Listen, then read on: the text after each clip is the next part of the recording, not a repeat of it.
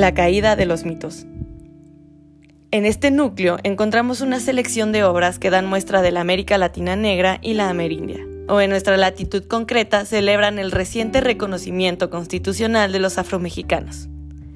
En su conjunto nos plantea lo problemático que es seguir sosteniendo la pretensión utópica del mestizaje como único baluarte identitario Celebrar la singularidad de las experiencias que nos han sido contadas en el relato hegemónico es un primer paso para la inclusión.